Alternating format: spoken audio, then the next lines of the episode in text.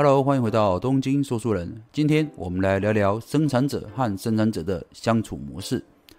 因为生产者在这个世界上占有百分之七十的人口，所以不论你是在家庭生活或者是工作场域，遇到生产者乘以生产者的组合是非常常见的。所以本节内容可以说是相当的实用哦。即使你不是生产者，也可以了解他们的相处方式，让自己往后面对生产者时能够更贴近对方的思考逻辑。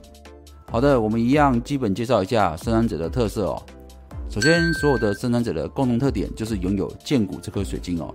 定义的剑骨中心提供生产者们源源不绝的精力，不论你是纯生产者或者是显示生产者哦，你的人类图中剑骨这颗水晶一定是亮的哦。所有生产者天生设计用来工作和热爱自己所做的事情哦。你们拥有充沛的体力来探索这个世界。线性的思考方式也让生产者们不会像显示者或者投射者一样容易思考过多而忧虑或者失眠哦。一位健康的生产者只要一晚良好的睡眠，隔天就可以神采焕发，继续和老板、主管上演龙兄虎弟哦。而生产者面对这个世界最佳的态度就是直觉对了就去做。绝大多数的生产者内在权威都是剑骨型权威哦。剑骨除了提供精力充沛外，更是直觉的来源之一。所以，一位好的生产者必须善用自己的直觉。但是，很多生产者的问题是，我没有感觉到自己的直觉特别准啊。会有这样的错觉，是因为生产者产生直觉的方式不是我们一般传统中认知中的直觉。一般来说，我们会认为所谓的直觉就是瞬间产生的感觉。但是，其实，在人类图中，光是直觉的产生就细分为三种。分别是剑骨型权威、直觉型权威和情绪型权威，这三种内在权威都能提供人们精准的直觉力。往后我们会开专辑讨论。好的，我们知道生产者属于剑骨型权威，生产者的直觉来自于剑骨，必须剑骨启动的状态下才会有良好的直觉哦。那么要如何启动自己的剑骨呢？答案就是透过别人对你询问问题哦。事实上，生产者的设定就是用来回应这个世界。所以，当周遭人向他们提出问题时，他们就会自然地使用剑骨回应。这时，直觉就产生了。请生产者们多多利用此方式，让自己的直觉更加精准。不同于显示者追求平和的心境，投射者追求与周围的人一起成功。生产者们更加直观，他们追求的是自我满足。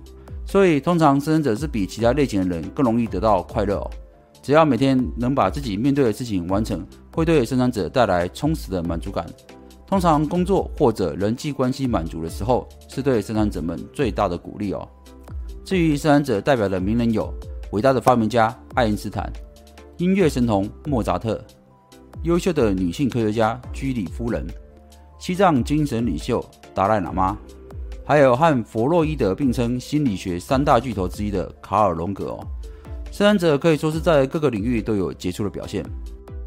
好的，当我们对生产者有基本的认识之后，我们来聊聊，当生产者遇到生产者时，要如何沟通更有效率呢？如同我们一开始介绍的，生产者必须透过别人询问问题，才能启动建股中心，产生正确的直觉哦。所以，当两位或者多位的生产者相处的时候，多多询问对方问题，让生产者们回复，是最有效率的沟通方式。而问题最好是由是非题展开。不要询问天马行空的开放式问题，这会让生产者们不知道如何回应。也请记得询问生产者之后，必须等待一下，让对方荐股做出回应。如果是情绪中心填满的生产者，更要记得等情绪平稳之后再来回答。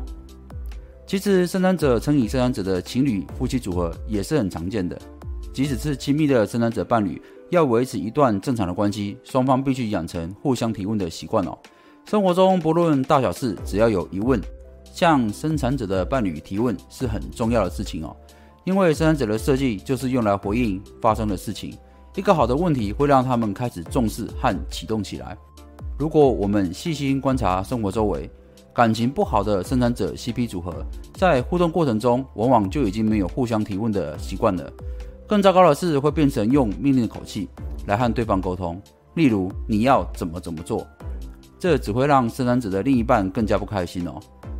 总结一下，当生产者遇到生产者时，不要透过理性的脑袋决定，双方都必须养成询问对方的习惯，并等待对方的荐股回应。试着用这样的相处模式跟看，你会惊讶的发现，原来和生产者们沟通是如此的简单。好的，以上就是本期的东京说书人，咱们下回见喽，拜拜。